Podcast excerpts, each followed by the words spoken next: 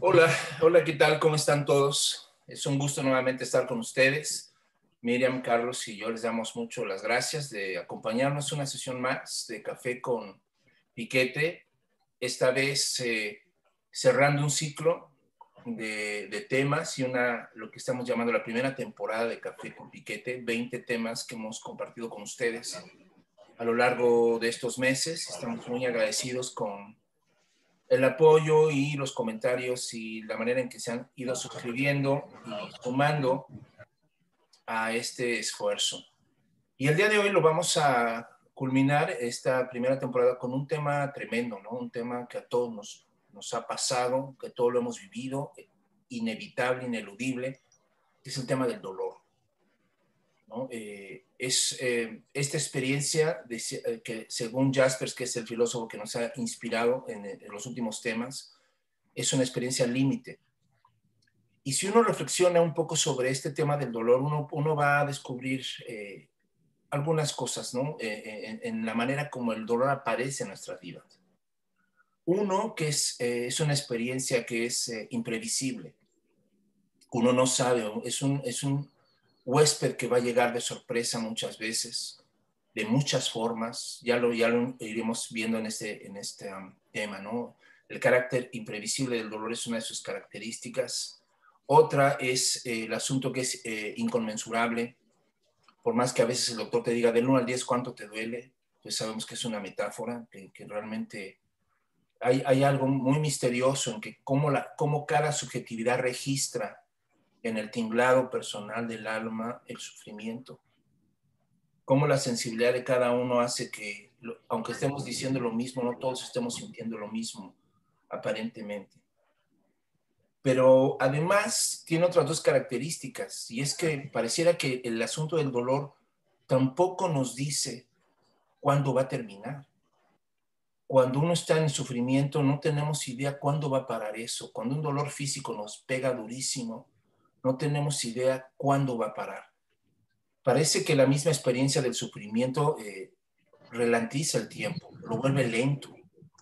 La experiencia temporal en el dolor es algo totalmente distinto a la experiencia cotidiana de cómo percibimos el tiempo. El sufrimiento hace del tiempo otra cosa. Pueden pasar minutos y para nosotros en sufrimiento fueron horas. ¿no? La gente envejece más pronto de tanto sufrir. ¿no? Y, eh, y, algo también muy interesante es que la palabra dolor, como muchas palabras que tienen esta terminación OR, como color, como sabor, es una palabra eh, que denota grados.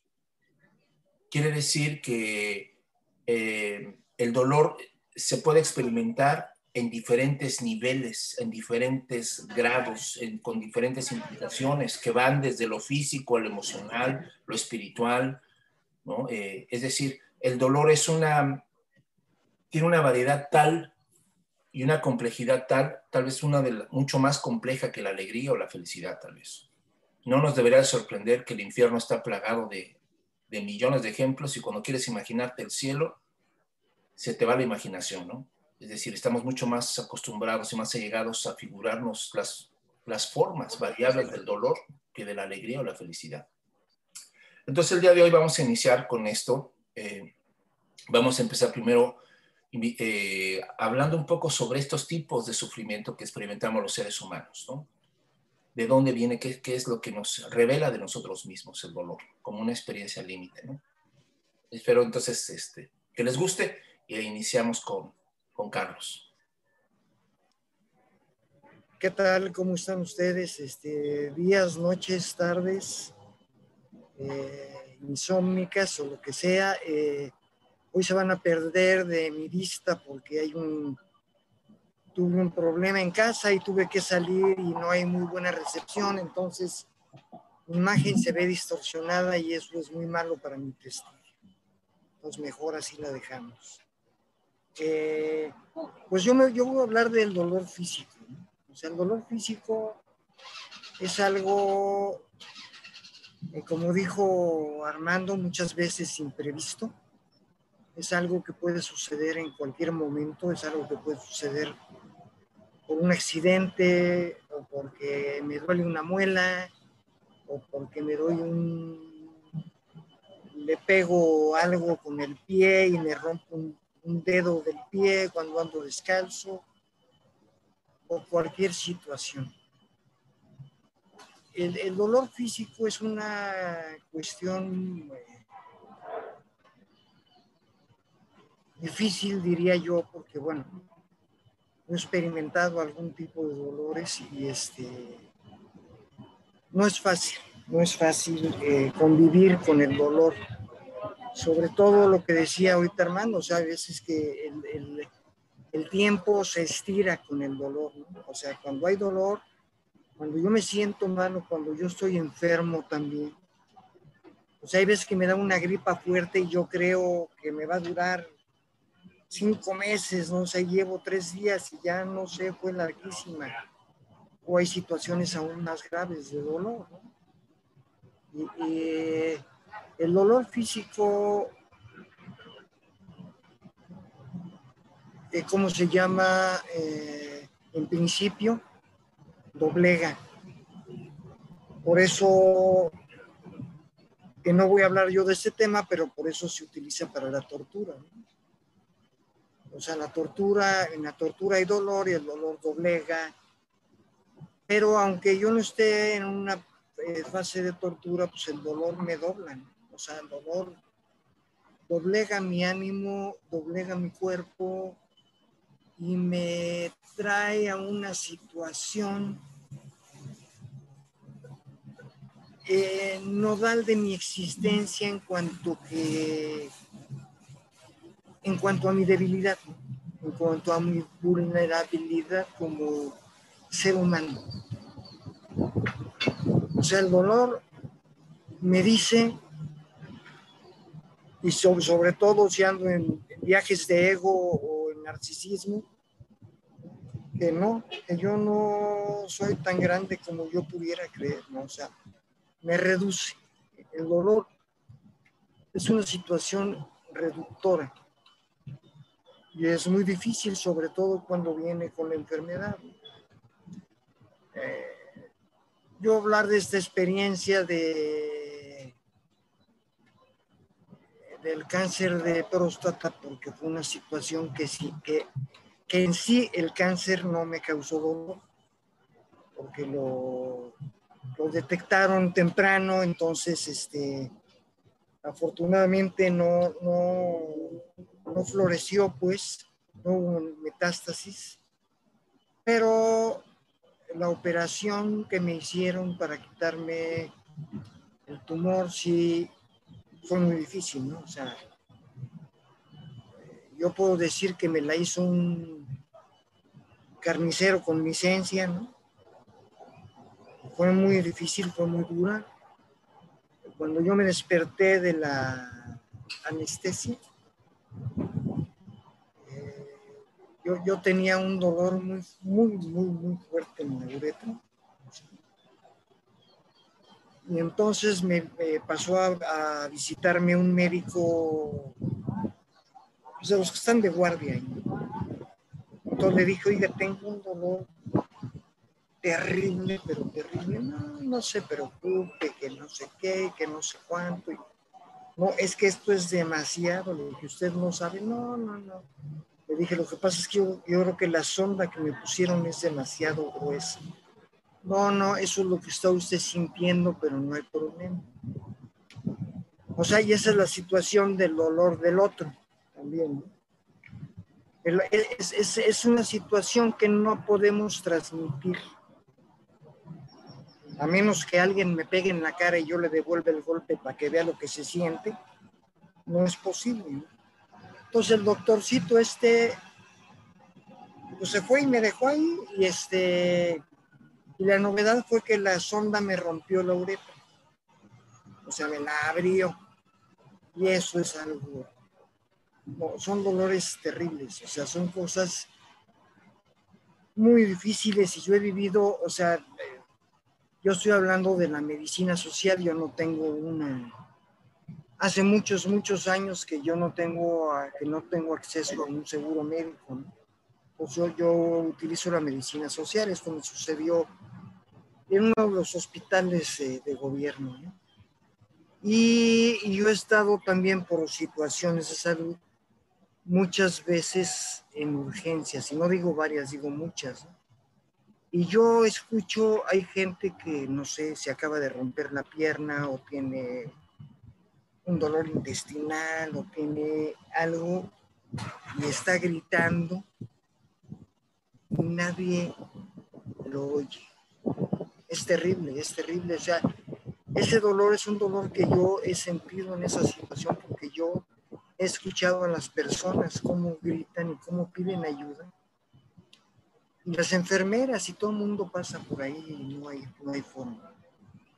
Yo, yo no digo que, no sé, que puede ser descuido, desde luego puede ser descuido, puede ser valemadrismo, o puede ser que no hay gran cosa que, que haya que hacer en ese caso. no lo sé. Lo ignoro, pero sí es muy difícil.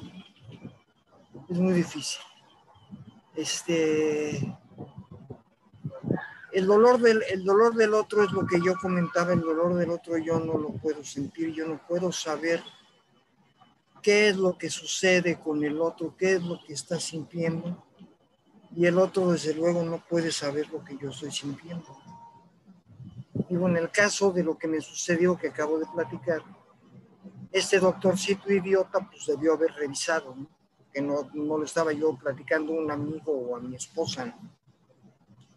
Pero en general, pues la gente no puede hacer nada respecto al dolor del otro. Nada más hay una cosa que se llama empatía y también la compasión. Y es acercarse al otro y darle la mano, un abrazo o qué sé yo. Eh, la enfermedad eso es, tiene que ver también mucho con el dolor. Acabo de hablar del cáncer. Y yo, este, por ciertas situaciones, son, me imagino que, que, tienen que ver con cuestiones psicológicas personales soy muy, muy propenso a enfermarme. Desde pequeño he sido propenso a enfermarme. Y este, y he vivido una diversidad de enfermedades increíble y es, es terrible porque la enfermedad también, sobre todo, en, bueno, no, quién sabe, también he estado en mi casa enfermo y he estado solo pero en el caso de las enfermedades, cuando estás en un hospital del sector eh, salud, estás solo, Te llegan y te chance te visitan media hora, una hora, y se dan una vuelta y te cotorrean y estás solo y aislado. Y lo mismo, ¿no? O sea, enfermeras van, enfermeras vienen, te ponen inyecciones, te dan pastillas, pero nadie te pela, ¿no? Y es algo muy doloroso y es algo muy sensible porque estás en una situación de vulnerabilidad tan que no puedes, en algunas no puedes hacer nada por ti, es más, no te puedes parar al baño. Y esas son unas situaciones, pues terribles, terribles porque, porque digo, otra vez voy a lo mismo. La enfermedad y el dolor te reducen o sea, te reducen a un estado en el que en el que sabes que no puedes hacer nada, que eres impotente. Por ahí no me acuerdo, creo que fue eh, ahorita sí no me acuerdo. Alguien dijo que debíamos de ser más conscientes de nuestra impotencia y que además debíamos de practicarla más un filósofo, un sociólogo, no me acuerdo. Esto en el afán de no creernos eh, la chucha cuerera y, ser menos dañinos en, cuanto a nuestra relación con otros o con el medio. La enfermedad es, es, eh, es, una de las cuestiones del hombre también que no sabes cuándo, o sea, no sabes cuándo va a empezar, de repente te cae encima, de repente te manda la cama, te reduce, no sabes cuánto va a durar. Eh, y es una situación límite que te va a llevar a la soledad, pero también te puede llevar a la reflexión. O sea, tanto el dolor como la enfermedad te pueden llevar a la reflexión. Es una de las cuestiones acerca del ser que dice, no me acuerdo bien cómo lo dice Jaspers, pero dice que en un momento dado pegas un brinco del ser en existencia al ser. Y esa es una cosa que yo no sé si, si yo me he hecho la ilusión muchas veces en mi vida o sea cierta y he logrado estar en otros niveles del ser, lo cual a mí se me hace muy interesante. Muy interesante porque la, vida es otra y la conciencia también, porque además hace rato y alguien más va a hablar de la conciencia, del dolor de la conciencia. Pero la conciencia también te lleva a niveles de epifanía, ¿no? De ciertas epifanías que en un momento dado te das cuenta de que, de que la vida es otra, ¿no? Aunque sea por cinco segundos. O sea, se abre, es como Ah, eh, como bueno, lo voy a dejar para que siga. Gracias. Adelante, mira. Sí, buenas tardes, días, madrugadas, insomnios, este, ausencias visuales también. El dolor de no ver a Carlos hoy.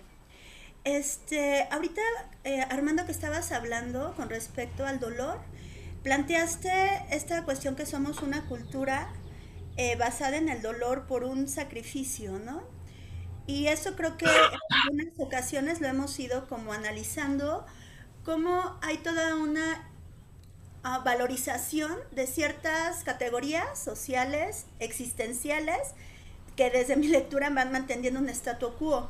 Pero eso no excluye que el dolor no se viva y no se sienta. El dolor se vive y se padece en nuestra corporalidad, en nuestra psique, en nuestro corazón simbólico, bueno, no, simbólicamente y no simbólicamente. Y estaba pensando que tú también lo has mencionado, Armando, el parto. O sea, el parto es doloroso, ¿no? Entonces me recordaba a, a Sócrates que decía que su madre era una partera y que el conocimiento también se partía con dolor, entonces, el parto, que es la primera separación, por eso viene de partir, ¿no? El parto partir, que conlleva una forma de separación. Y entonces, cuando alguien o cuando sentimos dolor, nos sentimos partidos, lo que Carlos, lo que tú decías, Carlos, o sea, nos doblegamos ante el dolor.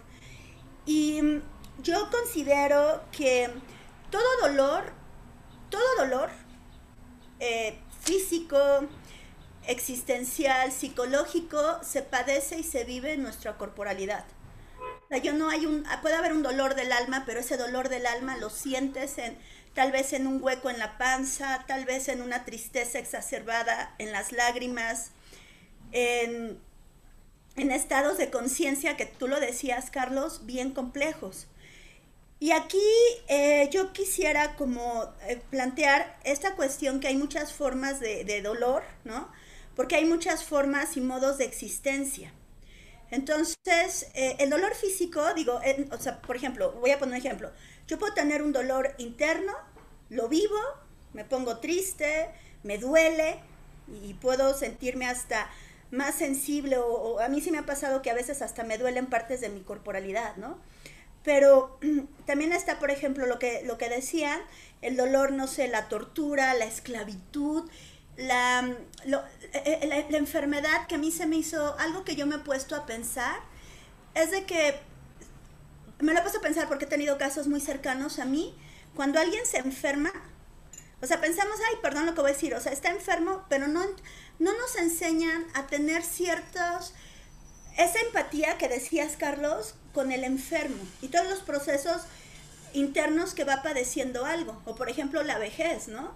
O, sea, todos hemos estado enfermos y esta cuestión de situación límite, que no es lo mismo que te rompas una, eh, una, una pierna, ¿no? A que tengas, por ejemplo, un cáncer, una enfermedad terminal, pero nunca nos ponemos a pensar también en el otro, de que yo sí creo que nos falta muchísimo eh, tener una educación de la conciencia en un ámbito social.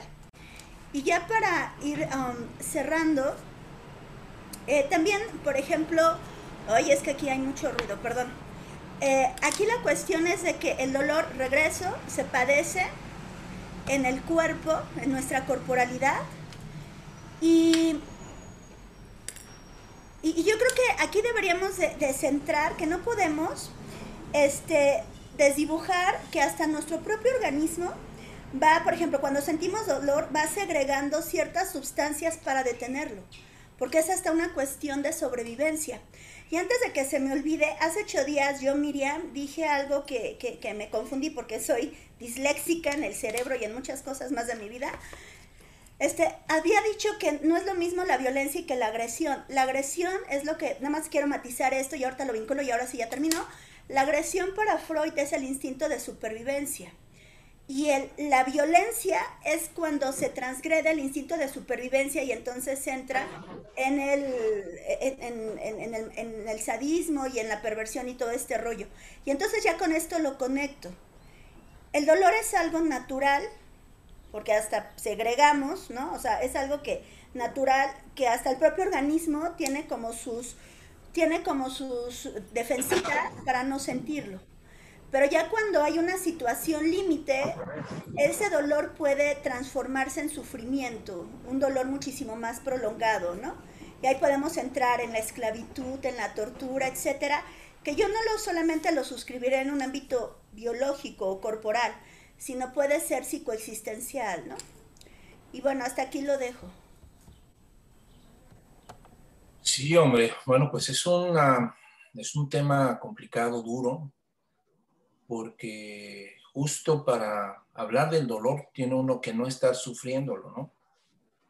Cuando decía, decía eh, este poeta, este, portugués, ¿no? Decía, sufra el que lee. Él como, pues, dice, yo cuando escribo sobre el dolor, decía, yo no estoy sufriendo.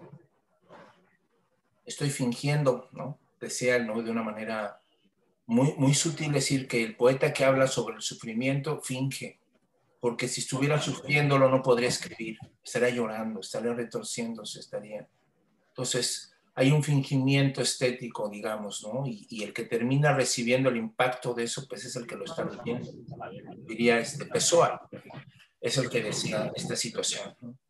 Entonces, eh, hay, hay una hay una, casi una especie de sacralidad en el dolor, ¿no? Un, temor reverencial, ¿no? Una vez que lo has padecido, temes que no regrese, temes, le, temes, le respetas, ¿no?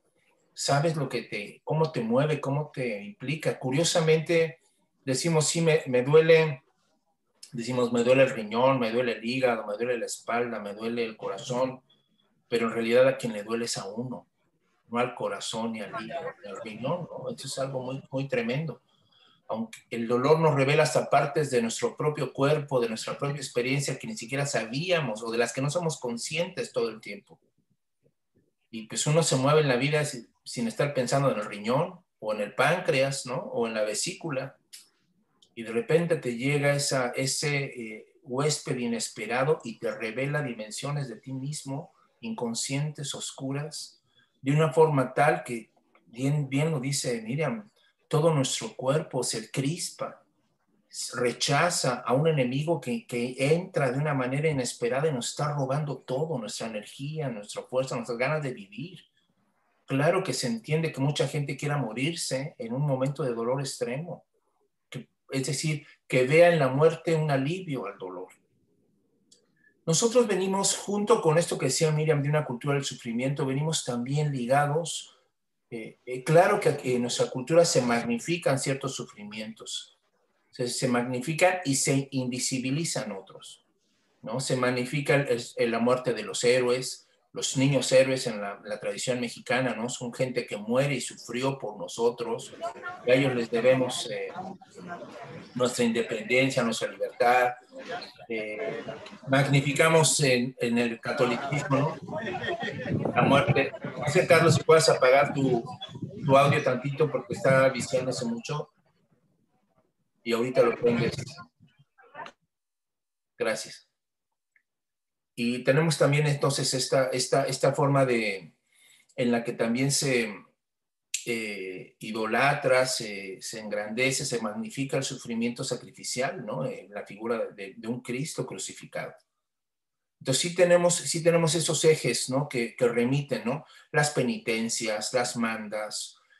En nuestro imaginario pareciera que el dolor siempre está asociado a un castigo, que el dolor es una prueba, que el dolor tiene un contenido teológico también, ¿no? Es decir, hay un, Dios que tiene la intención de mostrarte algo, de enseñarte algo a través del sufrimiento, ¿no? Una especie de didáctica dolorosa, una, una, enseñanza brutal que siempre estamos queriendo encontrar una razón para por qué estamos sufriendo, ¿no? Pero al mismo tiempo que tenemos esta cultura del sufrimiento, tenemos también eh, sobreimpuesta a ella una mm, estrategia permanente de anestesiarnos eh, también nuestra cultura ha generado toda unas políticas de, o estrategias de, eh, digamos, eh, aliviar el sufrimiento. Todo el tiempo, o sea, tenemos pastillas para tal dolor, para tal cosa, para, ¿no? Hay gente que se toma la aspirina ya como una especie de ritual, ¿no? O empieza a sentirse un pequeño malestar y decimos, antes de que se ponga peor esto, y te retacas de pastillas, ¿no? Eh, hay todo un asunto, pues, muy, muy, muy, muy, de cómo hasta se ha instrumentalizado este, dispositivos, eh, discursos, todo el tiempo estamos queriendo suprimir el, el mismo pare de sufrir, ¿no? O sea, como eslogan, ¿no? Como eslogan teológico, pare de sufrir, ¿no? Porque sí, porque pareciera, diría Marx, ¿no? Que sí estamos ante un opio, ¿no? Ante un opio que quiere evitarte el sufrimiento la paradoja de esto es que al mismo tiempo que generamos, porque sí le tememos y porque muchos sí respetamos muchísimo el sufrimiento, pero al mismo tiempo, eh, al suprimirlo, al pretender suprimirlo de nuestra existencia, estamos suprimiendo también parte de nuestra conciencia. Y allí va, digamos, como el gancho, ahí va como empieza a complicarse un poco este asunto, porque no solamente está suprimiendo, o sea, uno o sea, no sé si estamos imaginándonos, esta cultura está basándose en una especie como de utopía de un mundo sin dolor, ¿no? Pero un mundo sin dolor sería un mundo perfectamente anestesiado. Y un mundo perfectamente anestesiado, pues más me parece una especie de dictadura del bien o en favor de un bien que libertad y que humanidad. Pero bueno, ahí, ya nos enfrentamos a otro tipo de, de, de asuntos, ¿no? Y yo solo quiero darle, ya mis compañeros han estado este, comentando este asunto de, los dolores y con esto que estoy comentando solo quiero añadir uno, una, una experiencia que Primo Levi eh, manifestó, que cuando él entró a los campos de concentración sin imaginarse qué era lo que realmente estaba sucediendo y empezó a tomar conciencia de eso, él decía que él pudo reconocer en los presos, en los detenidos en estos campos, que no era lo mismo el sufrimiento de una persona que probablemente no tenga educación y no tenga cultura y no tenga noción ni de la historia ni de este tipo de categorías para analizar la realidad, que el que sí las tiene y se da cuenta en conciencia de lo que está pasando. Y entonces Primo Levi abre una dimensión nueva, terrible, terrible, trágica, que es la relación que hay entre la conciencia y el sufrimiento que casi siempre las personas más lúcidas y más conscientes, la que tiene los ojos más abiertos a la realidad, sufre más. El, el eclesiastés en la Biblia ya tenía esa misma intuición y decía ahí, ¿no? Quien añade sabiduría, añade dolor. Y este es justamente lo que en las tragedias griegas se llamaba la sabiduría trágica.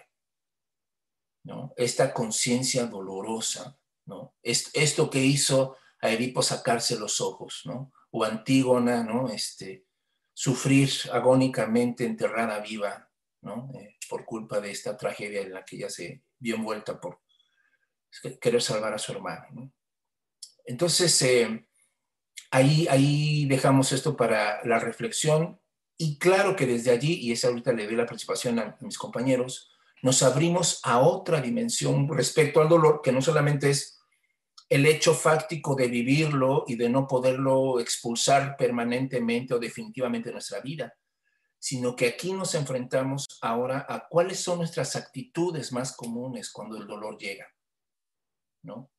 ¿Cómo es que solemos tratarlo? ¿Cómo reaccionamos ante él? ¿Cómo queremos, ¿no? ¿Cuáles son estas variables, ¿no? Algunos, ya mis compañeros dirán, ¿no? Algunos luchamos contra él desesperadamente, otros huimos, nos evadimos, los seres humanos evadimos el dolor, ya, más o menos he mencionado algo aquí, y algunos, algunos sentimos empatía, algunos sentimos compasión, algunos sentimos terror y nos alejamos siempre del sufrimiento, de nosotros y de los demás. ¿Cómo ves, Carlos?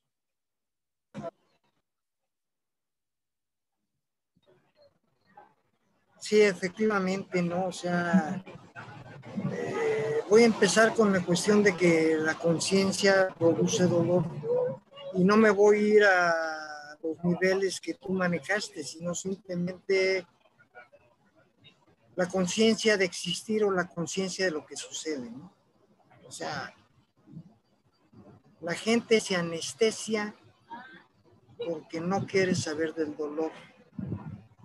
Dicen los psicólogos que al al ego no le gusta el dolor, trata de rechazar, trata de hacerlo a un lado. Entonces hay una serie de cuestiones, sobre todo en la actualidad, para evitar el dolor, evitando la realidad, ¿no? Una conciencia de la realidad, simplemente de lo que está sucediendo. O sea, en lugar de enfrentar el que yo pueda tener hambre, o pueda tener una mala situación de trabajo, me evado. O sea, elevación, hay, hay, hay muchas formas, ¿no? Una de las formas es este, pues el fútbol, no vamos al fútbol y vemos el fútbol y ya, ya se nos olvidó, entre comillas, por las redes sociales, o una cantidad muy grande de remedios, además desde luego de las pastillas y las drogas, el alcohol. Eh, ahora, las actitudes ante el dolor, este, no es fácil, ¿no? No es fácil. O sea, por eso la evitación es una parte de la actitud, o sea, el, no querer saber que me está doliendo. Yo recuerdo una persona que se estaba muriendo, ya, es más, estaba a tres horas, a las tres horas se murió, y este y se pidió una cubita libre, ¿no? Me dijo al doctor, quiero que me den una cuba. Pues el doctor dijo, pues dénsela, ¿no? Ya, ya qué onda, ¿no? O sea, la vida, la existencia no es sencilla, no es sencilla para nada. La vida no es algo que nos sea dado y menos para una gran cantidad de gente que tiene problemas como una de las cuestiones que, produce dolor es el hambre, ¿no? Y hay mucha gente que tiene hambre, mucha, mucha, mucha gente que tiene hambre. Y es bien difícil, ¿no? Digo, para... Yo tuve esa experiencia cuando estaba precisamente en la, en la operación porque hubo una serie de circunstancias que no me permitieron trabajar ni hacer nada, entonces no tenía dinero y tenía hambre. Y, este, y es bien duro, es bien duro, es bien duro cuando no tienes para comer, cuando el estómago te, te ladra y te dice dame algo y no puedes dar nada. ¿no? Y cuando ves a los tuyos que se están muriendo de hambre, o sea, como madre o como padre y tus hijos se están muriendo de hambre, ¿no? Y es una cuestión de dolor muy, muy fuerte. Este, la actitud, o sea, las actitudes ante el dolor, pues debían de ser, este, pues debíamos de ser estoicos, el estoicismo sería una actitud ante el dolor. Es decir, así es, así me toca y acepto lo que venga. Pero no es sencillo, o sea, no es, digo, es fácil decirlo, claro. O sea, es más, muchas veces somos eh, buenos para, para decirles cosas a los, para que los demás hagan, pero no nos podemos hacer nosotros. Eso es típico, eso es típico. No, ese debería hacer esto, debería hacer lo otro, y, ya brincar la cosa y que se deje de quejar. Pero nosotros no estamos pasando por ahí. ¿no? Esa es una fuga también, esa es una fuga. Una fuga del dolor es no querer ver el dolor del otro. Es el, es el diario decir, llegar a decir, pues, hola, ¿cómo estás? Bien, ¿verdad? ¿Cómo se dice ahora? Este, todo bien, ¿verdad?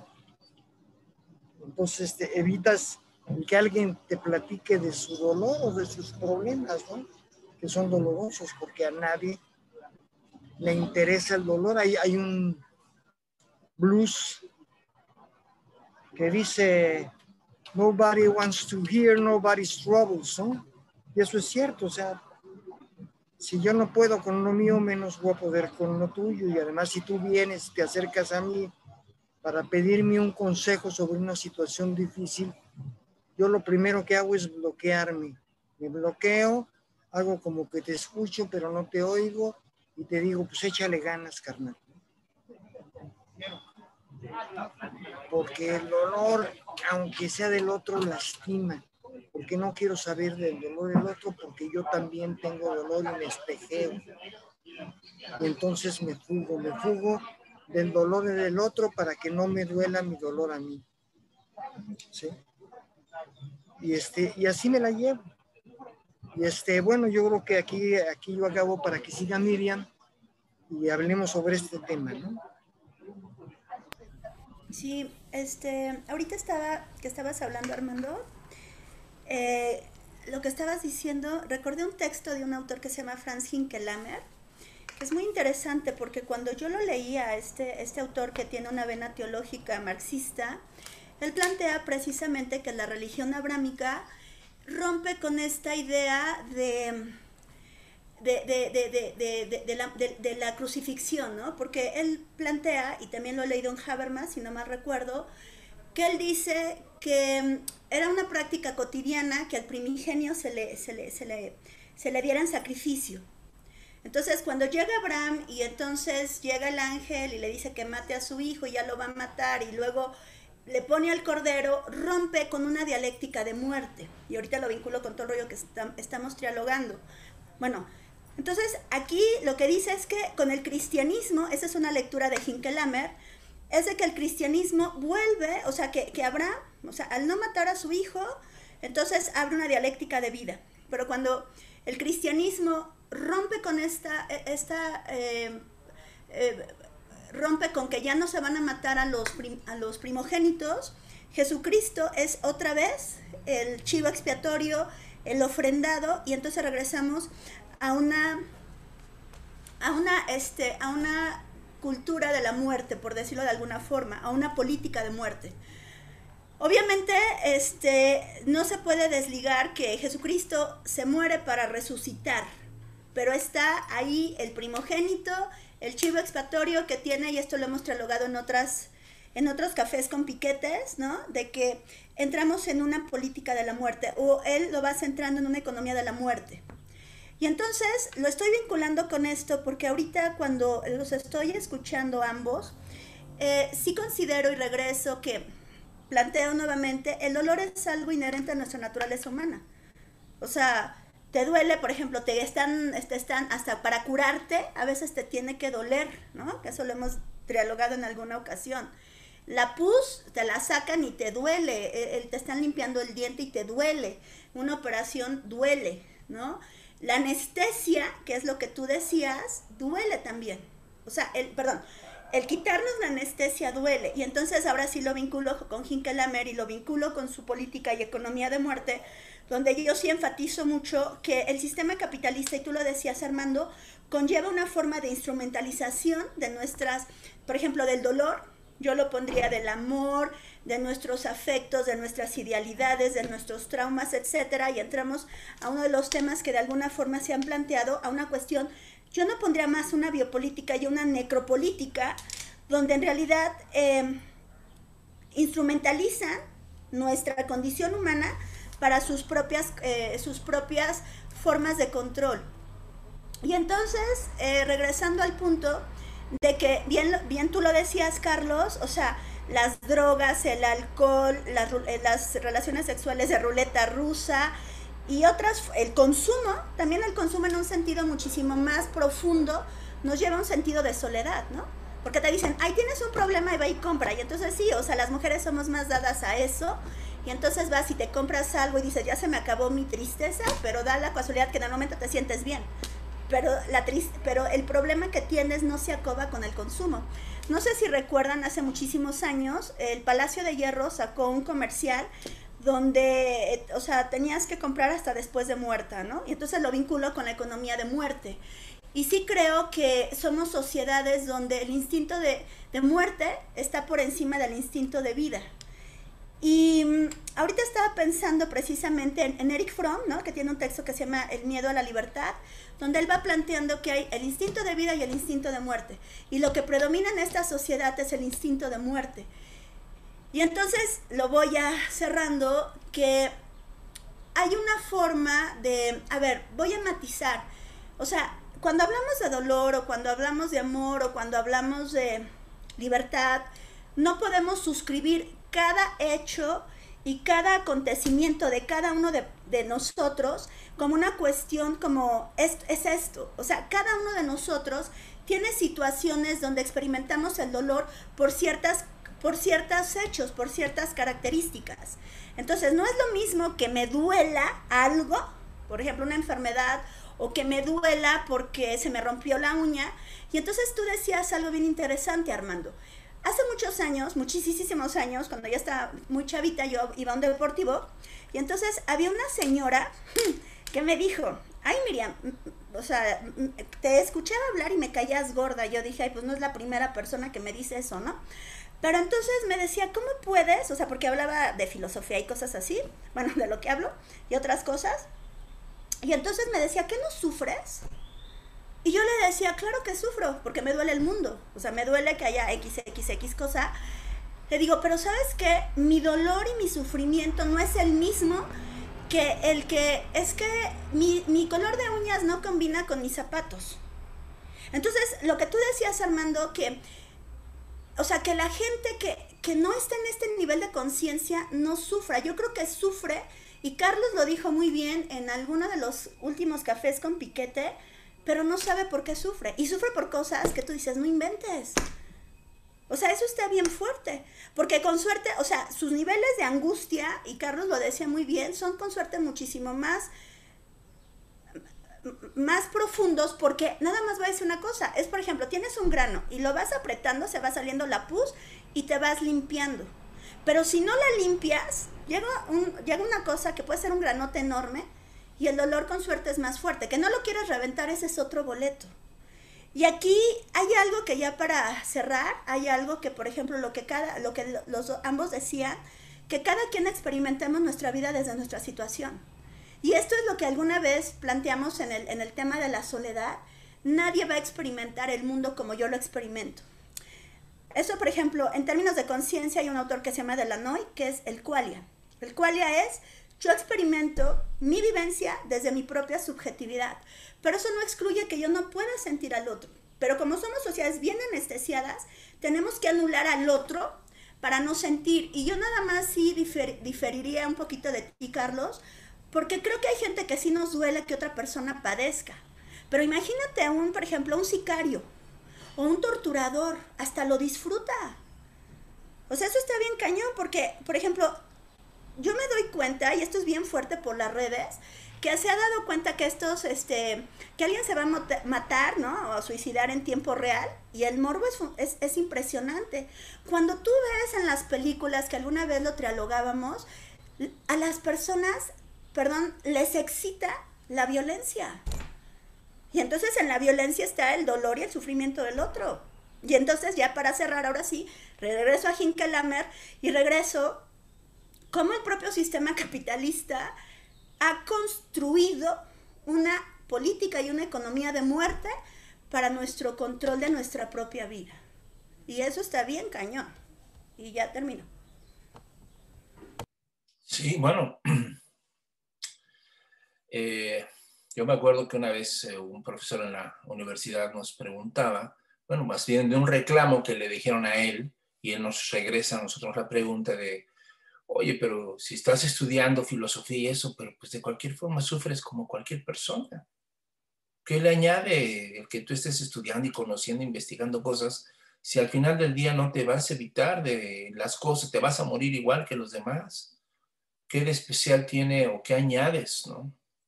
Y entonces nos hizo la pregunta a los que estábamos ahí en el salón con él, de qué, era realmente la sutil diferencia, si es que había alguna, entre alguien que está buscando, preguntándose, indagando, y una persona que vive así, eh, las cosas como vienen, ¿no? Que esa es otra forma. Eh, decían algunos, este, a, tomar y a comer y a todo lo demás, que el mundo se va a acabar, ¿no? O, el mismo Pablo, ¿no? En la Biblia decía, ¿no? Este, comamos y bebamos, que mañana moriremos, ¿no? Es decir, si hay esta tendencia, ¿no? que dirían desde ese punto de vista qué sentido tiene el que estemos tocando este tema o uno esté reflexionando sobre esto. Si finalmente los que estamos aquí oyendo, los que nos van a oír o los que no nos van a oír, vamos a sufrir. Y entonces llegamos a una conclusión compartida todos que era mucho más grave, mucho más triste, mucho más común, y eso lo sea más triste, sufrir a lo pendejo. Sufrir sin saber sufrir sin tener idea de qué es lo que te está pasando, sufrir en un estado así, en el que no puedes instrumentar respuesta porque ni siquiera puedes elaborar una pregunta, ni siquiera puedes elaborar el, y hacia dónde y cómo y por qué. Cuando te está vedado eso de tu propia experiencia, entonces tu sufrimiento se va a volver algo que te va a acompañar de una manera en que ni siquiera sabes que podrías no vivir de esa manera, porque siempre lo has vivido así. Entonces, eh, aquí nos, aquí nos estamos enfrentando a, reflexionar sobre estas maneras en las que comúnmente nuestra cultura, nuestra sociedad nos ha enseñado a lidiar o no con el dolor, con el dolor propio, el dolor ajeno, ¿no? Es lo que aquí hemos estado eh, planteando, ¿no? De alguna manera. Una de estas eh, que, que, estábamos aquí eh, mencionando es esta forma en la que pareciera tan incómodo para nosotros, y alguien podrá decir, de muy mal gusto, que alguien se esté quejando todo el tiempo. No nos gusta, no nos gusta oír que la gente sufra, nos incomoda, ¿no? Nos deprime. Si no me gusta hablar con esa persona, me deprime, siempre está, con, siempre está sufriendo, ¿sí? Independientemente o no de que sí sea una exageración o no, pero pareciera que sí nos vamos moviendo por el mundo y dice la gente, yo por eso no veo noticias, para no estarme deprimiendo, cabrón. Porque tenemos esa idea, ¿no? De que sí podemos salvar una dosis de paz pero esto es lo curioso, ¿verdad? Que nuestra dosis de paz es, una, es un concepto totalmente anestesiado de la realidad, es decir, evasivo de la realidad. Es decir, para mí o para muchísimos de nosotros, ser feliz es que te duela lo menos posible, que, lo, que te afecte lo menos posible la vida de los demás. Y entonces empezamos a crear una especie de burbuja protectora que sin darnos cuenta, uno, nos quita la posibilidad de pensar hasta dónde eso también es una forma de sufrimiento Dos, que nos lleva a, experimentar dolores nuevos, porque el dolor del tedio, del aburrimiento, de la sin razón en la que muchos podemos llegar a estar es también brutal, ¿no? Cuando de repente te das cuenta, como decíamos hace, unos, hace unas sesiones, ¿no? Que nuestro único vínculo es con estos fantasmas que aparecen en nuestra pantalla, pero que no nos podemos tocar, no nos podemos oler, no nos podemos abrazar, entonces mantenemos estas, estas relaciones fantasmáticas, ¿no? Este, pobladas de ausencia, Con los demás. Yo he escuchado, ¿no? Y con esto concluyo mi, punto, el, tema de la empatía, y yo tengo una opinión, no sé si sea un poco diferente o no, pero que le pongo por lo menos un, un límite, una sospecha a esta idea de la empatía como ponerse en los zapatos del otro usualmente pensamos que la empatía es eh, ponerse en el lugar del otro, ¿no? Pero ya lo que estamos planteando aquí es si realmente eso es posible. Y si no es posible, entonces, ¿a qué le estamos hablando? ¿A qué le estamos llamando empatía? Y yo lo que estaba reflexionando, sobre todo a partir de un filósofo que, marcó una pauta y, una, y un posicionamiento crítico básicamente con toda la filosofía, ¿no? Eh, eh, un filósofo que no es, que ha tenido momentos de, de promoción o de, divulgación muy grande, que fue Levinas, y que, y que aquí viene muy al caso, ¿no? Porque Levinas hablaba mm, de que el otro, en este caso de la empatía, en realidad es otro, otro. Es decir, que hay una trascendencia infinita que es revelada en la mirada del rostro del otro. Y cuando ese rostro expresa un rictus de dolor, de agonía, de sufrimiento, de hambre, de desesperanza, de tristeza, entonces, eh, en lugar de pensar que la empatía es ponerme en ese lugar, lo que realmente él me está diciendo es que hay una dimensión del dolor, de la tristeza, del rictus, del hambre, del sufrimiento, a la cual yo no he tenido acceso y que mi vida y mi punto de vista es solamente una porción limitada de la realidad.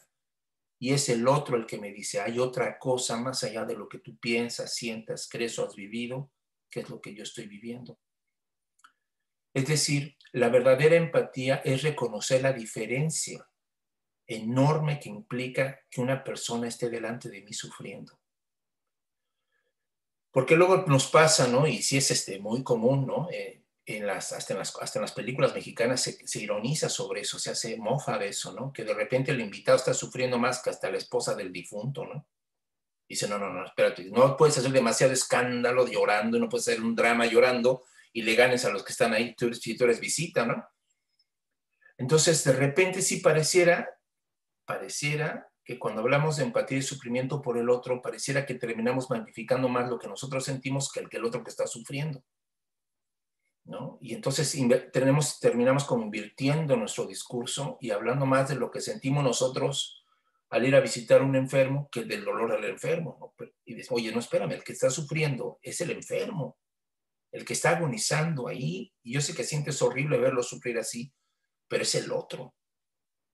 Entonces, yo creo que esta es, esta es, una, esta es una forma de reaccionar que, que, que nos ha costado trabajo a muchos de nosotros entender, que la verdadera empatía reconoce la trascendencia del otro, que la verdadera empatía no es sumir al otro a imaginarme yo lo que él creo yo estaría pensando porque yo he pasado por algo así. Es decir, el sufrimiento del otro, el dolor del otro para mí es un enorme enigma, absoluto enigma. No sé si se han dado cuenta o si estarán de acuerdo, de mis compañeros conmigo, pero decía un filósofo García Baró, decía que casi siempre el sufrimiento personal somos capaces de asignarle una razón. Es decir, que cuando yo estoy sufriendo algo, mi mente, mi forma en la que construyo mis relatos personales siempre me ponen a mí como sujeto de mi, de mi propia historia, ¿no? Y entonces cuando algo nos pasa, siempre decimos, pues claro, pues es que no debía haber hecho esto, no debía haberme por aquí, no debía haber conocido a esta persona, no debía haberme tomado esto, mira, ya me, está, ya me hizo daño. Es decir, nuestros relatos comúnmente hacen de nuestro sufrimiento eh, algo como una consecuencia de nuestros actos. Nos conectamos a, él de una manera hasta ética, moral, ¿no? Tendemos más fácilmente a entender por qué nos está pasando esto o lo otro. Pero cuando otra persona es la que está sufriendo, nosotros no tenemos esos referentes. Nosotros, no, o sea, nosotros hacemos puras suposiciones con el otro, con, ah, claro, él sufre por eso, por su culpa, por güey, por, por, por, por, no cuidarse, por, ¿no? Pero, pero, en realidad, en realidad, no tenemos la menor idea. Entonces, por eso, eh, digamos, el sufrimiento del otro es, es como más puro, voy a ponerlo así, es como más radical. Por eso el llamado a la compasión, como en el budismo, ¿no? Se vuelve la gran exigencia ética de uno que no está sufriendo. Entonces, yo creo que aquí tenemos algo mucho, mucho que reflexionar sobre este asunto, ¿no? Hasta dónde de veras el sufrimiento de los otros es, nos abre un abismo enorme frente a nuestra subjetividad que cree que se puede adueñar de todo y conocerlo todo y saberlo todo y hacerse punto de referencia de todo. Y resulta que en el sufrimiento del otro, más bien lo que abrimos es una alteridad brutal, un misterio enorme, un misterio, eh, el misterio de la trascendencia del otro. Quisiera este, que fuéramos, no sé cómo ven mis compañeros, eh, y obviamente si quieren añadir más cosas sobre lo que estamos comentando, pero acercarnos a este asunto que decía, eh, que decía Carlos sobre este misterio del sufrimiento en relación a este umbral que abre el sufrimiento. Es decir, si tendemos nosotros muchos a, querer buscar un sentido al dolor, cuando justo eh, si hay algo que amenaza el sentido de la existencia, pues es el dolor. ¿no? En el sufrimiento, claro que lo que se amenaza es el sentido de nuestra vida, de lo que entendemos por vida de la dignidad de nuestra vida. Pero pensando más a fondo, ¿no? Y en cierto tipo de experiencias, como los mártires, como, el, el, tema del que decíamos ahorita, el sacrificio, ¿será posible que el dolor también sea un umbral de trascendencia? ¿Será posible como una película de una forma bastante brutal que justo se llama así Mártires, plantea que justamente un mártir es decir, una persona que está sufriendo un dolor indecible, indescriptible, se vuelve testigo de lo divino. ¿Puede ser este un camino? ¿Ha sido este un camino? Hay indicios ¿no? en la historia, en la cultura, de que el sufrimiento tenga esta, este poder revelador de la trascendencia, que sea más fácil captar la divinidad en el sufrimiento que en la alegría o es simplemente una cuestión producto de esta cultura del sufrimiento en la que estamos insertos? ¿Cómo ven? Adelante, Carlos. Eh, sí, o sea, pero para introducirme a este tema que acabas de mencionar, voy a repetir algo que dijo Miriam, que somos una cultura del sufrimiento y amamos la, o sea, somos necrófilos somos un sistema necrófilo. Eh, yo me acuerdo de una canción, ¿no? Y no me acuerdo también porque de Serrat, ¿no? Que decía que él no quería saber del crucificado, sino del Cristo resucitado. La Z. ¿Eh? Sí, la, saeta. Ahora, este, sí, este, este, esta, eh, la religión católica o cualquier religión cristiana que tenga que ver con el cristianismo, no tiene ningún sentido si Cristo no hubiera resucitado. O sea, el moto de la religión cristiana es que Cristo haya resucitado, pero en las iglesias o los templos más bien, porque no son iglesias, lo que tenemos es al Cristo crucificado, no al resucitado. ¿Por qué? Porque el Cristo crucificado es una situación que lleva al dominio, el dominio por el sufrimiento. O sea, si Cristo sufrió tanto por mí, ¿cuánto debo de sufrir yo por Él? Y entonces vienen las situaciones como la de la invasión de América, ¿no? en la que ahí está el Cristo, y, entonces este, viene una, una, se, hace una cultura de sufrimiento en cuanto a lo que decía hace rato eh, Miriam, y sí le voy a dar la razón ahorita, porque la gente empieza a sufrir lo pendejo. Y entonces se cree que sufrir, que sufrir, un sufrir que no es un sufrir, porque no hay un motivo real de sufrimiento, es lo que nos lleva precisamente hacia arriba. Y el sufrir, pues, o sea, y entonces llegan este, españoles, quiero decir más, pues si tienes hambre, ofréceselo a Dios, ve cómo acabó el por nuestros pecados. Entonces ese sufrimiento se vuelve una forma de control y de dominio. Entonces ese sufrimiento sirve para pura madre. Y entonces se hace una cultura, sobre todo en los pueblos pobres, del sufrimiento. Porque los pobres tenemos que sufrir por los ricos, no por Cristo ni por la fregada. O sea, ¿cuál Cristo? ¿En qué, ¿En qué evangelio hay un Cristo que que, ensalce el hambre o el dolor ajeno, o otra cosa así, no lo hay, ¿no? Es, una cuestión, es un constructo hecho de dominación que lleva, que lleva precisamente al capitalismo, lo que decía, lo que decía Miriam también, o sea, este, eh, o sea, el catolicismo básicamente en, en, Latinoamérica, pues ahorita tenemos 20 cristianismos más venidos de, de Brasil, de Estados Unidos, Canadá, lo que ustedes quieran. Pero el catolicismo es la fuente principal del dominio en Latinoamérica. O sea, como dicen, no nos conquistó la espada, nos conquistó la cruz. O sea, la, cruz fue la que nos trajo, la que nos ha traído las mayores desgracias. Y eso este, confunde lo que tú acabas de decir. O sea, el sufrimiento no real, ¿sí?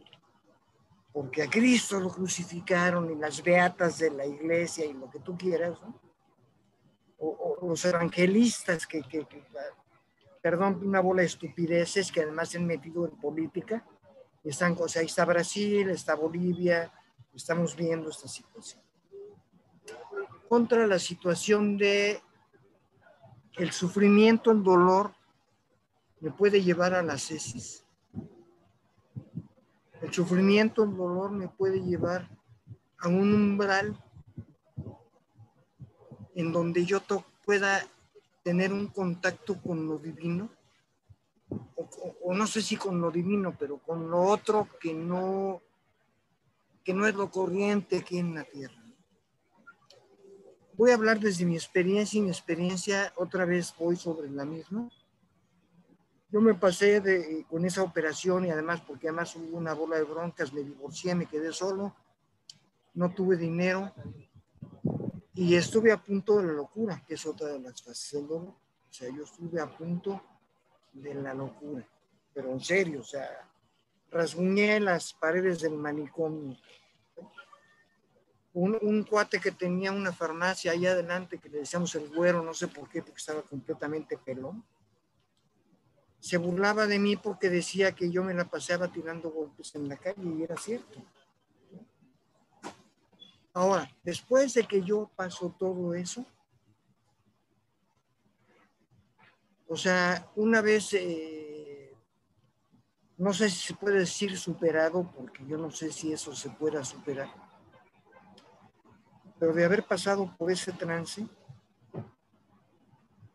de alguna manera, yo no sé, digo, yo no puedo decir que yo haya tocado ningún umbral de, pues no sé, divino, que haya visto al Señor allá, allí cerquita o cosas por el estilo. No puedo decirlo, yo no puedo decir. Pero yo puedo decir que mi posición ante la vida es otra. Eso sí lo puedo decir. Yo puedo decir que mi posición ante la vida es otra y a lo mejor tampoco sigo siendo muy alegre, ni muy aceptante de los dolores, ni, muchas cosas, porque no es cierto. O sea, yo no soy un, una, bueno, a lo mejor lo soy, pero no me doy cuenta, un personaje estoico, no me considero. Yo soy muy chillón. Esa es mi verdad. Aún así, mi contacto con el dolor me ha llevado a otros niveles en mi existencia. De eso sí estoy seguro. De eso sí estoy seguro. Yo puedo decir, o sea, lo que hablamos de la conciencia, yo no veo la vida como la ve la mayoría de la gente porque no puedo, ya no es que ya no es que yo, yo me sienta muy acá porque, ah, la conciencia, no, no, no. Porque como dijeron, la conciencia duele, cada vez duele más. Pero yo sé que mi nivel de realidad es muy diferente al de muchísima gente. Digo, no voy a hacer comparaciones, ni mucho menos, pero es otra cosa y lo veo siempre cuando hablo con la gente. O sea, cuando hablo con la gente, la que sea, de repente hablo o trato de hablar y veo que estamos en otra sintonía, en otro canal, en otra frecuencia que no tiene nada que ver. Y yo de eso sí, y digo, pues no le doy gracias a Dios porque Dios no me dio ni me quitó. Pero sí agradezco el haber tenido esas experiencias para poder tener otro tipo de existencia. Eso es lo que yo diría acerca del dolor en cuanto a, a un umbral. Gracias.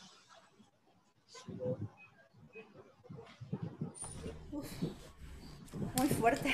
Más, Miriam. Muy, muy fuerte. Este, híjole, aquí, por ejemplo, digo, lo que acaba de decir es, bueno, lo que acabas de decir, Carlos, es brutalmente fuerte y coincido completamente contigo. Yo no he tenido como este, este tipo de situaciones tan límite. Sin embargo, sí he tenido situaciones límite que desde mi vivencia, con suerte, han sido como las más fuertes, ¿no? Y es muy fuerte porque es una forma de autoconocimiento, ¿no? Y esa cuestión de autoconocimiento, lo que tú decías la otra vez, o sea, no hay de dos sopas. O agarras el toro por los cuernos, bueno, tú decías irte de pechito o, o tratar de resistirte. Yo creo que lo más complicado es aceptar las cosas, que para eso sí se necesita mucho estoicismo. Y no sé, este, yo creo que yo todavía no. O sea, a veces uno como que, que disienta de la vida, pero la vida es como es y uno tiene que irla aceptando, ¿no? A pesar de. Y también tiene que ver que es una cuestión de, de autoaprendizaje, ¿no? Eso está bien, bien cañón, ¿no? Y yo sí creo que, regresando y vinculando con lo que ambos estaban diciendo, Nada más voy a decir una cosa, yo sí creo que es como una cuestión de, como una vida cincelada, ¿no? O sea, en la medida que, que, vas pasando por ciertas cosas, te vas siendo consciente de lo que eres capaz de hacer y de lo que no eres capaz de hacer, ¿no? Y eso tiene que ver con, para mí, con la muerte.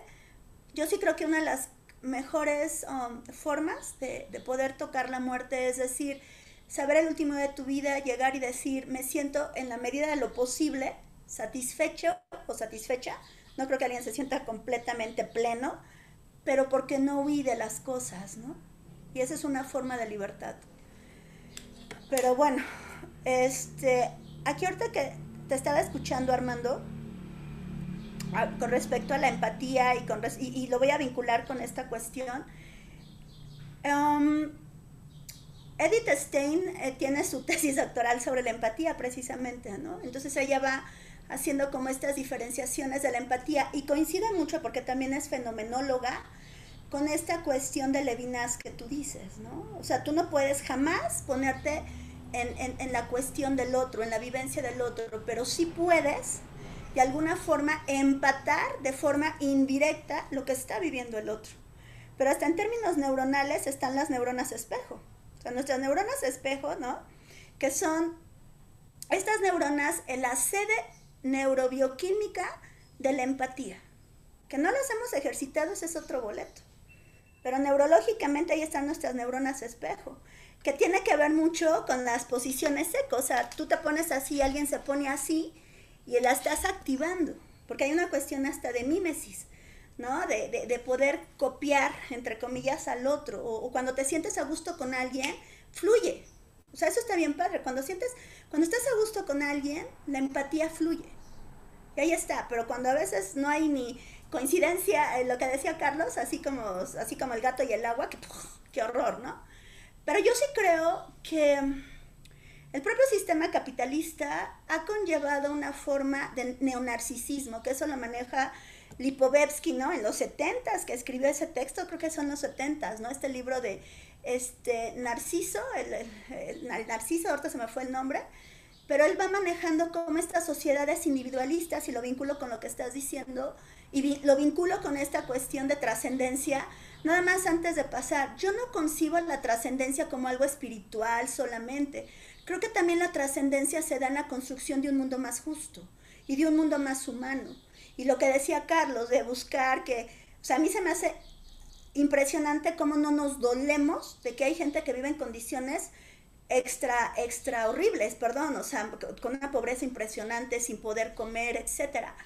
Entonces, hemos, y esto lo tocábamos de alguna forma en algún video, que se ha separado el mundo del, cielo o de lo espiritual es distinto a este mundo. Yo creo que el mundo del cielo tiene que estar en este mundo. Tenemos que buscar la justicia en este mundo, no la justicia divina. La justicia divina debería de estar en la justicia humana y la justicia humana debería de estar en la justicia divina. Pero han llevado esta fractura, esta separación que siempre hemos sido muy reiterativos, esta fractura metafísica de estos dos mundos, ¿no? Que no tiene nada que ver hasta, por ejemplo, Jesucristo dice, el, mi mundo no es de este mundo, no, es que este mundo tiene que ser de este mundo. O sea, perdón, el mundo de Dios tiene que ser de este mundo, que es lo que maneja de alguna forma la teología de la liberación. Y ahorita estaba recordando que, bueno, regreso, esta cuestión individualista nos ha llevado a ir negando nuestra parte social, nuestra parte solidaria, nuestra parte empática. Porque el sistema sí ha deformado a ser completamente individualistas. Entonces, en la medida que fuéramos eh, seres sociales, pudiéramos transformar, siguen transformar, y Carlos lo ha dicho en algunas partes, socialmente este mundo. Pero estamos evadiendo, o sea, mientras yo tenga que comer, me vale cacahuate que el otro no coma. Pero alguien que es muy egoísta y ególatra o egocéntrico, te aseguro que, que se siente, no creo que se sienta tan bien, ¿eh? Porque voy a poner, yo sí, yo sí creo, que a veces cuando, por ejemplo, algo tan concreto, o sea, puedes ayudar a la señora viejita a pasar la calle o, o recoges una basura, creo que eso te hace sentir de alguna forma que puedes hacer un mundo mejor. Pero no nos han enseñado ya, y antes esto, esto también un día lo decíamos, la gente ya no tenemos ideales. Lo que decían, por lo que eres capaz de morir, eres por lo que es capaz de vivir. Pero una sociedad ya tan acéfalas, tan sin sustancia, que lo que les importa es poner, perdón, la boca de pato en la foto y el like, dices, o sea, qué vacío, qué tedio tiene. Eso a mí yo digo, qué fuerte, o sea, ya estamos, y, te aseguro que por eso la Organización Mundial de la Salud, no lo digo yo, está ahí, dice, el problema de la depresión es un problema mundial, y más para los chavos. ¿Por qué? Porque ya no tienen propósitos de la transformación. O sea, lo que, ¿quién decía? No me acuerdo. O sea, un joven que no tiene ánimos de transformación social tiene problemas hasta biológicos. Ya tú les preguntas, ¿qué quieren? Tener dinero. TikTok, o sea, perdón, son monovocablos a veces, no estoy diciendo todos, pero ahí lo ves en las redes. Y estaba recordando cuando hablabas todo de Levinas y la empatía y toda esta cuestión que lo vinculo con todo el rollo que estoy diciendo, yo un día leí un texto que, no me, ahorita lo traté de buscar, pero ya no, recuerdo el autor, me fascinó, porque ese texto manejaba que es un cuate, yo, yo fui a Perú y por eso lo vinculo mucho.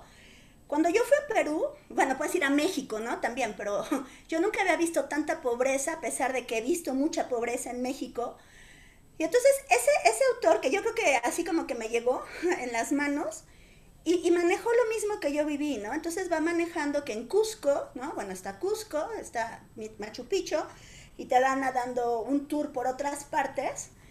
Y yo nunca había visto tanta pobreza. Y eso que he visto mucha pobreza, porque, o sea, o sea, yo he trabajado en comunidades, etcétera, y he visto la pobreza, nunca he vivido pobreza, nunca he vivido hambre, jamás he vivido hambre. Un día con suerte no he comido, pero eso no implica que yo haya vivido hambre. Entonces regreso al, regreso al autor y regreso a mi vivencia. Cuando yo estaba allá, o sea, sí está padre, yo decía, estaba impactada del nivel de pobreza en la cual, en la cual se veía, ¿no? Entonces, este autor dice también que fue a Perú, bueno, una amiga de él va a Perú y le dice, oye, ¿qué viste en Perú? No, Machu Picchu, Cusco, el Tianguis y Lima, bueno, Lima X, lo que sea.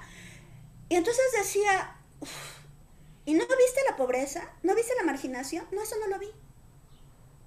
Entonces dices, ¿qué visión tenemos para lo que nos conviene ver y lo que queremos empatar o no empatar? Porque vivimos en una cuestión de, de negar la vida.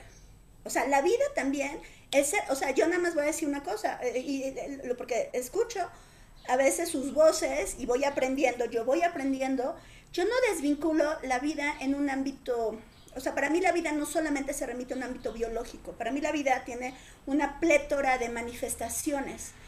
Y para mí la vida, en un sentido muchísimo más simbólico, es la búsqueda de la justicia, es la búsqueda de la paz, es la búsqueda de, de la solidaridad, ¿no?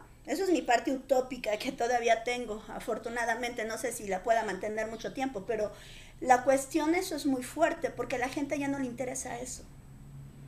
Y entonces vivimos en sociedades cada vez más deshumanizadas, cada vez más insensibles. Y lo que tú decías ahorita y respecto a la empatía, estos, e, estas máquinas, este, este mundo virtualizado nos va anulando cada vez más lo que nos puede lo que nos puede ah, desarrollar nuestras partes vivenciales, nuestras partes empáticas, porque ya no sentimos al otro. Por ejemplo, Eduardo Nicole, que me fascina a mí Nicole, Nicole, que también es muy fenomenólogo, hay una parte que dice, nuestro, nuestro órgano sensorial más amplio es nuestra piel. Entonces, cuando tú empiezas a concientizar, y ahí tiene que ver el dolor en la piel, porque es nuestra frontera, nuestro reducto más íntimo en quien somos, pero también es la frontera con el mundo, que paradójicamente mi piel la sobrepasa las partículas, el aire, etcétera, ¿no? Eso está bien bonito. Pero regresando al punto, la empatía, el miedo, el dolor, el amor, um, el bien, el daño, se sienten en la piel, se viven.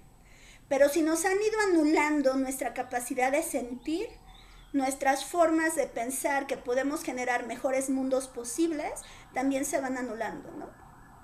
Y la conciencia, ya con esto cierro, la conciencia no es solamente racional.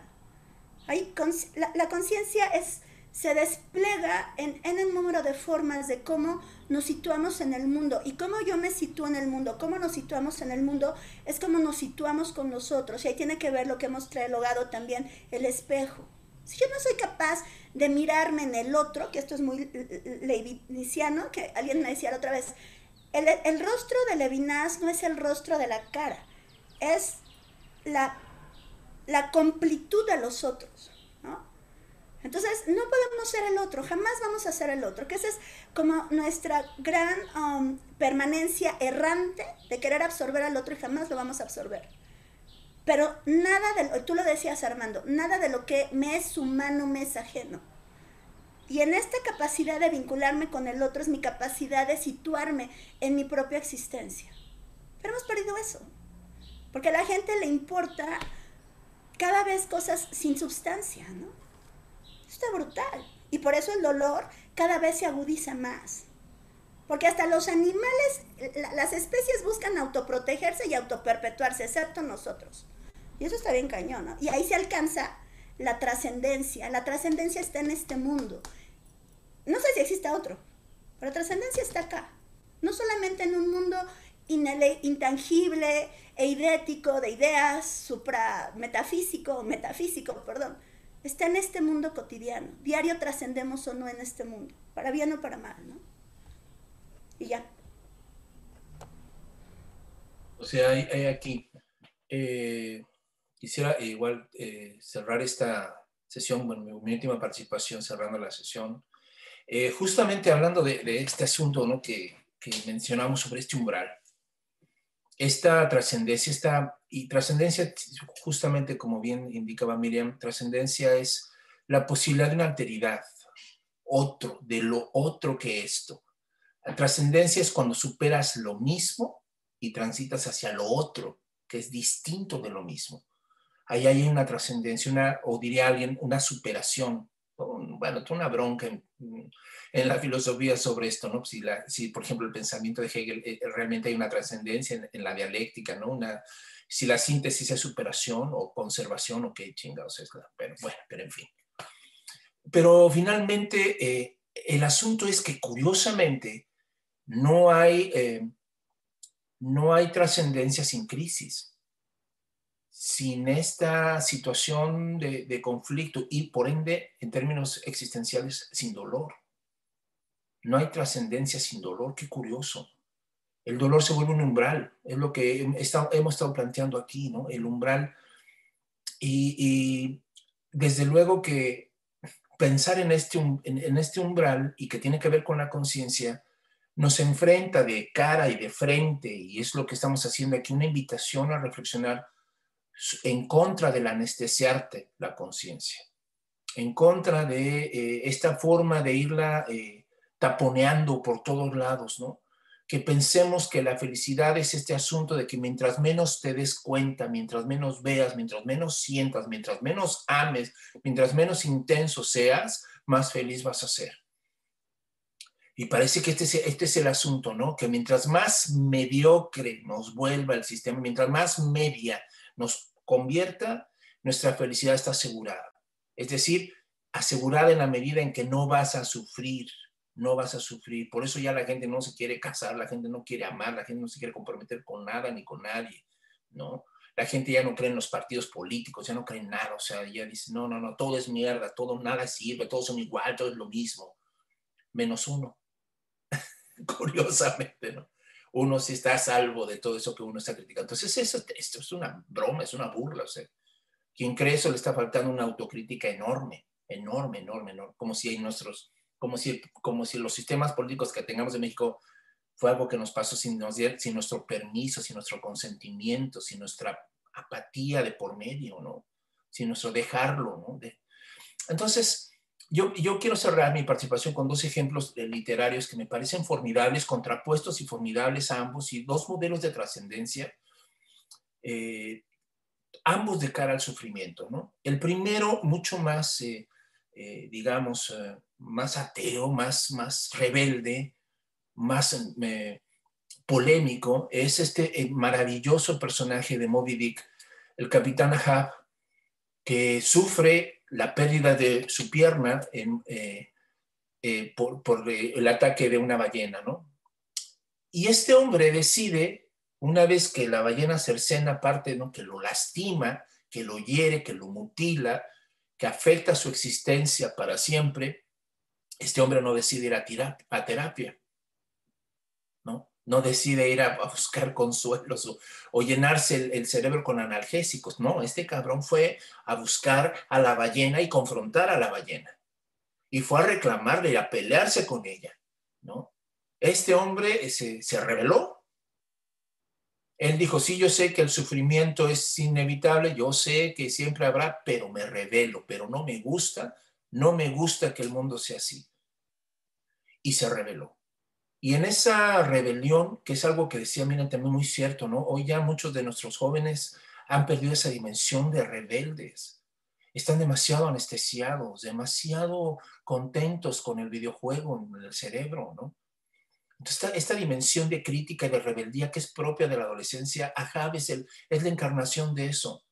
Todo el mundo le dirá, ¿cómo es posible que te resientas con la ballena, no? ¿Cómo es posible que le declares la guerra a la ballena? ¿Cómo es posible? No? Si la ballena es simplemente la naturaleza, cabrón. La vida es así. Y Ahab dice, pues este, pues es así, pero no estoy de acuerdo.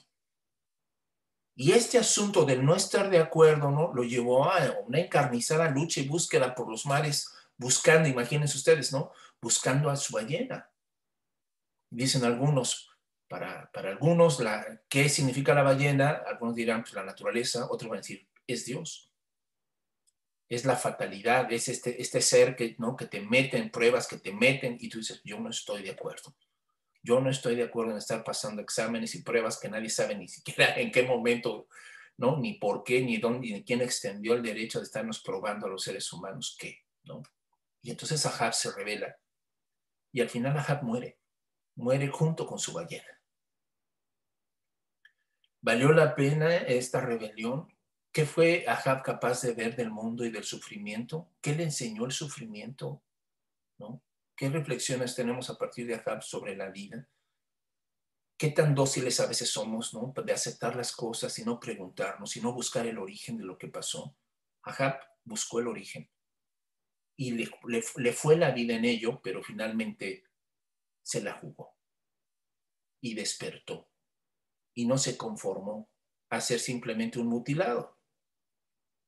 Un mutilado más en la vida que con, con, su, este, con su prótesis allá este, echándole ganas, ¿no? Él fue un rebelde.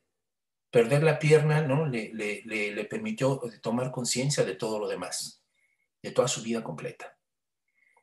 Y el otro ejemplo, y con esto concluyo, eh, es Job. Probablemente una de las figuras más enigmáticas, ¿no? Es, es un ejemplo tremendo, Job. Y curiosamente Job, a partir de este sufrimiento indecible que él, padece, termina en, los últimos capítulos del libro diciendo, ahora mis ojos te ven. De oída, de oída te había oído, dice Job, pero ahora mis ojos te ven. Y para la vida religiosa convencional, piensan que el libro de Job es la certificación de que el hombre paciente tendrá siempre la recompensa de Dios. Pero no fue así. Job fue también un hombre que preguntó, indagó y sufrió desde su dolor. Y su dolor le dio la oportunidad también de preguntarse y hasta de cuestionar la imagen que le habían dado de lo divino o de la trascendencia religiosa o metafísica. ¿no? Job fue también a su manera un rebelde. Que la tradición y los discursos religiosos quieran hacer de Job el ejemplo de la perseverancia y, del camello, ¿no? Al, modo nietzscheano, ¿no? Este, de, aguantarse y del que soportó, soportó, aguantó, aguantó, aguantó y al final Dios lo premió. Eso es una versión bastante conservadora del libro de Job, pero en realidad Job jamás, jamás le dio la razón a esos teólogos convencidos de que todo pasa porque el Señor así lo dispone y se peleó con todo mundo. ¿no? Y sí hubo una epifanía en, la experiencia de Job. Y a mí me queda muy claro que ese Dios que pone a prueba a Job diciéndole al diablo, sí ve y tócalo, sí ve y, y, castígalo, sí ve, mételo en sufrimiento, porque él a pesar de eso va a seguir adorándome, ese Dios sádico, ¿no? Que pone a un, a un satán, a un adversario, a estarte jodiendo, jodiendo porque te está poniendo en prueba, no es la misma imagen de Dios que después Job al final termina diciendo, ahora, hasta ahora, después de este terrible viacrucis de experiencias y de sufrimientos, es que mis ojos te ven. Y yo creo, y con esto concluyo, yo, ¿no? Y creo que concluimos esta sesión, este, no queremos alargarnos demasiado, eh, que si hay esta posibilidad, que si hay este, este extra, pero que además ni siquiera es algo provocado. O sea, lo que decía Carlos, la experiencia tan valiente que Carlos nos compartió, de cómo, cómo el dolor y lo que él ha vivido le ha modificado su percepción y su sensibilidad sobre la vida y sobre las cosas, esa es, es una sabiduría de tal gratuidad, ¿no? Como la de mucha gente, ¿no? Que ha pasado por tantas dificultades y claro que te, claro que te cambia la vida, claro que... Y es que es una sabiduría, déjenme decirles, que no se busca, o sea, nadie dice, voy a sufrir un chingo para aprender. No, No, no, no, no, es, no es la manera, no es la forma.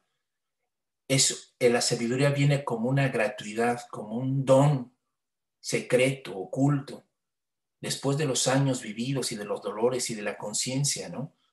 Porque aquí llegamos, y con esto concluyo, a, una, a invertir esto que decíamos a un principio.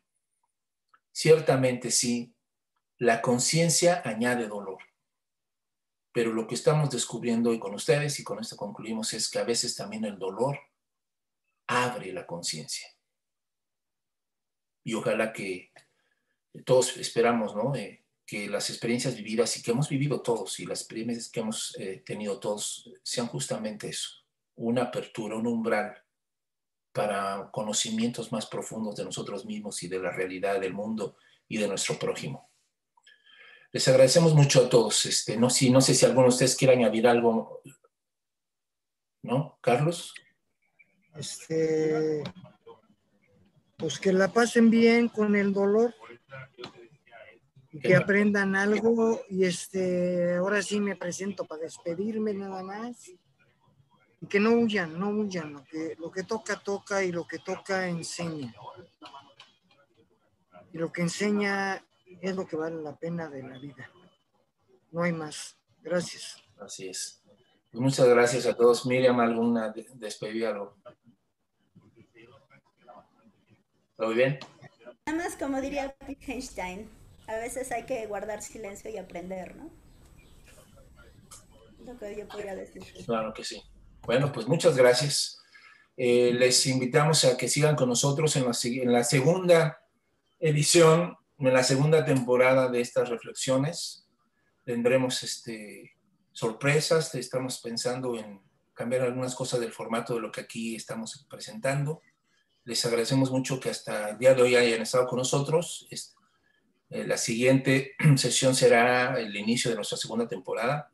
Esperamos que también sea de su agrado, que sigan sumándose a estas reflexiones y que eh, nos vemos la próxima, la próxima vez. Que tengan todos un excelente día Pásenla muy bien. Un abrazo por parte de los tres. Que estén muy bien. Bye.